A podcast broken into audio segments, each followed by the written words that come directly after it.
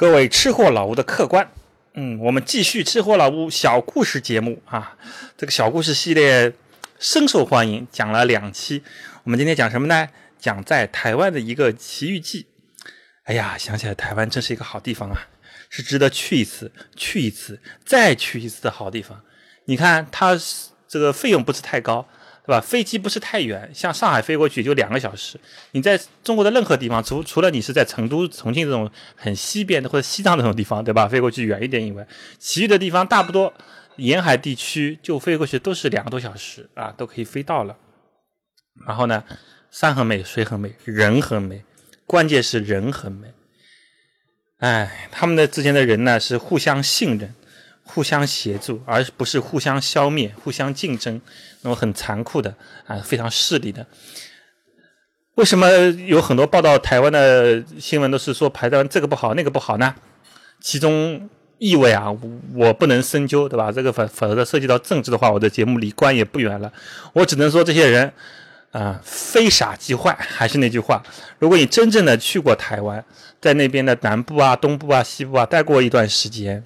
啊，好好的体会过和他普通台湾人的交往，那么十天半个月还嫌少啊，因为一张路台证只能是五天嘛。如果真的是，嗯，长时间的接触一下的话，你会发现，这真的是个非常好的地方。为什么叫宝岛是有道理的。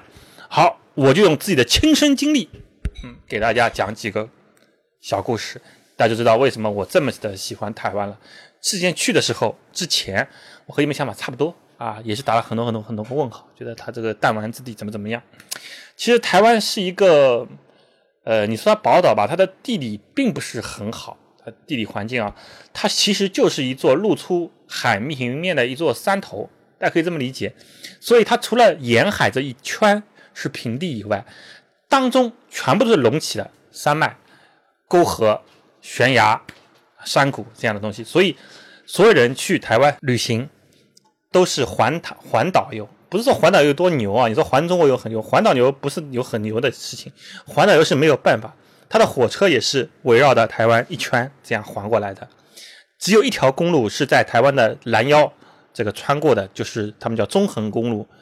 嗯，它的东边是就是著名的泰鲁阁景区嘛，对吧？但这条公路呢，也时常会什么塌方啊、泥石流啊什么，因为你像这个实在是太险恶了，对吧？而且台湾又是个多。火山多地震啊，多台风的地方，所以这个中横公路啊非常不靠谱，经常的断。所以所有的人去台湾，哪怕你是到从西面到东面，也是建议你绕半个台湾啊，坐那个高铁啊，或者坐他的台湾铁路去这样旅行的。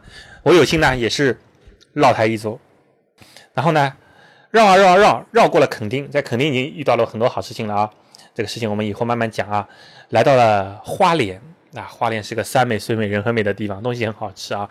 当然，所有的好事情就发生在花莲之前。从台东到花莲当中有一个小城镇，啊，有一个温泉小镇，挺日式的，名字叫瑞穗，名字都很好听，大家听听瑞穗，对吧？瑞雪兆丰年的瑞，穗就是谷穗的穗。那个地方呢，有两大有名的，一个呢是有牧场。有瑞穗牧场，所以在那边可以吃到最新鲜的牛奶啊、奶酪啊、冰淇淋啊等等这些奶制品。我又是个非常爱吃奶制品的人。另外呢，它有温泉一条街，因为瑞穗那边有很好的温泉的资源，有什么红叶温泉啊、瑞穗温泉很多啊，有些当初都是那些国民党高官在那边的疗养所一样。这两个地方呢，就吸引了我。本来是没有在行程中的，我们就准备从台东直接坐火车到花莲去了，在火车站。想啊想啊想，说，哎，这个瑞穗是个好地方吧？网上查了一查，说我们顺道去瑞穗吧，怎么样？那个反正有小火车可以通道嘛。于是我们就去了。那去那边的话呢，我原来计划在那边待一个晚上，吧？这么好的地方嘛，你又牧场又温泉又啥的，肯定要住一个晚上嘛，对吧？那那个时候我之前没有做过攻略，也没有订过酒店，于是就在网上面搜了一搜，搜了几家民宿啊，看到其中有一家民宿。还不错，照片什么都还不错，上面有个附有个电话，我就打电话给那个房东，我说，哎，我就今天下午啊，临时想到瑞穗来，想借你们的这个民宿住一晚，大概多少钱？问一下是不是和网上标标标标志的一样？他说没问题，好，OK 的，你就来吧，啊，地址给我，然后说怎么怎么做了一大通，电话里面非常客气，非常有礼貌，还跟我讲，你到瑞穗啊，你要怎么玩啊，什么什么，到时候啊什么希望不明白的话，你打电话给我啊，等等等等啊，说了很多，我说啊行，没问题。然后呢，就货车一转，我们就来到了瑞穗，沿着路啊，大概走了离火车站也不远啊，大概一公里吧，嗯，还是个下坡，一公里不到点就找到了那个别墅，是个联排别墅，有三层楼，敲敲门。暗暗电铃，里面并没有人。然后打电话给房东，我想他是不是不守信用，说好时间怎么不在啊？打电话，然后房东说：“啊，一刚我在外面玩呢，啊，今天不是周末嘛，我们台湾人也喜欢游山玩水啊。于是我到垦丁去了。我说：哎，我刚从垦丁过来。啊，没关系，我那个锁啊是电子锁，我有远程 APP 可以遥控开锁。哇，我想这么高高科技的东西啊，竟然还可以遥控开锁一个。”他那边就不知道干什么，按了几个按钮，然后就听就看我们门前那个电子锁啊，从红灯叮一声变成绿灯了。他说：“你推一推，看看这个锁呃能不能开了。”我一推，哎，门果然开了，里面一个人都没有。他说：“行了，你就进去吧。然后在这个进门右手有一个小架子，上面有钥匙和那个一个就是感应牌。你下次进出就不用我再帮你开开门了，你就自己锁自己开就行了。”我说：“啊。”我说里面可一个人都没有啊，没关系，你住吧，你反正你的房间在二楼，二楼两个房间都是这个价格，你随便就找一家吧，我反正都收拾好了。首次第一次被一个陌生人这样的信任，他没有见过我，对不对？我也没有付过钱给他。这个房网上并不是网上付款的那种，先先付后住的，只是通了个电话，他知道我的姓名，知道我的电话，知道我是上海来的一个游客，然后他就让我进去了，远程开门。里面有很多个房间，五六个房间，下面有个厅，有个饭厅，里面有很多的书籍，有很多的家具，各种各样的摆设，锅碗瓢盆，还有很多很精美的摆设。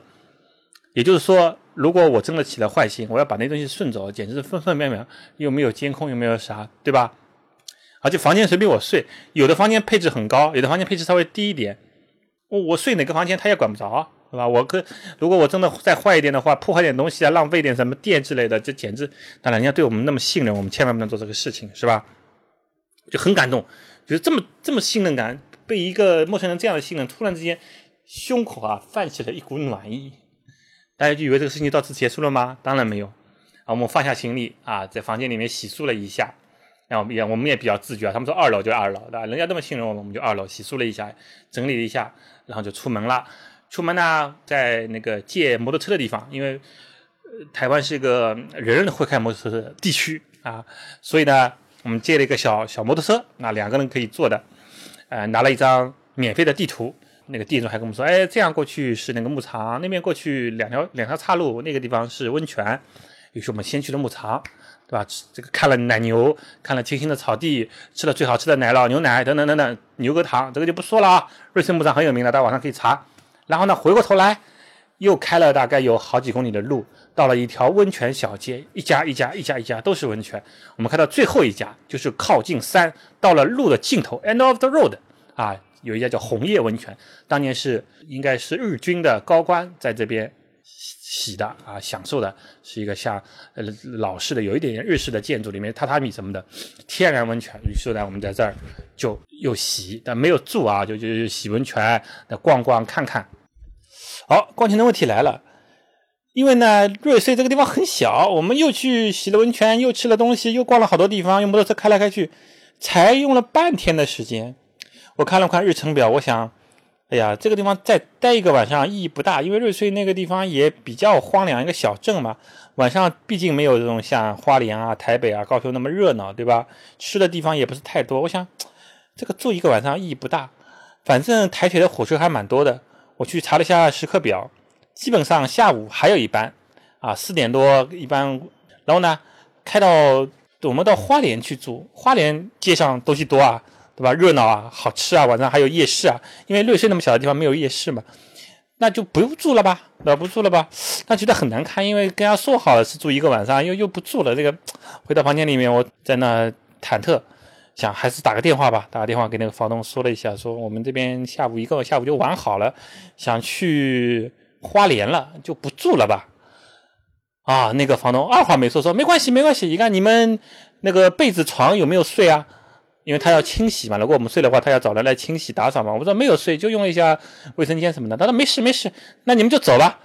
哎呀，我说这不行啊，我毕竟进了这个房间也也半天时间了，对吧？那走这么的，我说我说多少钱多少钱？他一开始说不要钱，我坚决要钱，要要给钱，人家这么信任你，对吧？你要对得起人家后。他说那这样吧，你就给两百台币吧。两百台币其其实多少呢？就是四十块钱，一比五嘛，对吧？台币和人民币大概新台币是一比五，那给四十块钱，哇，太少了，我说这个这个要给要给，那就两百。那我说怎么给你呢？转账还是什么的？台湾的那个银行，我网上转账好像也不是很方便。那个时候，嗯，他们好像台湾人也不用支付宝之类的哈，微信好像没普及。他说你给隔壁吧，隔壁那个咖啡店老板娘是我朋友，你去说给了两百块钱的这个休息费就可以了。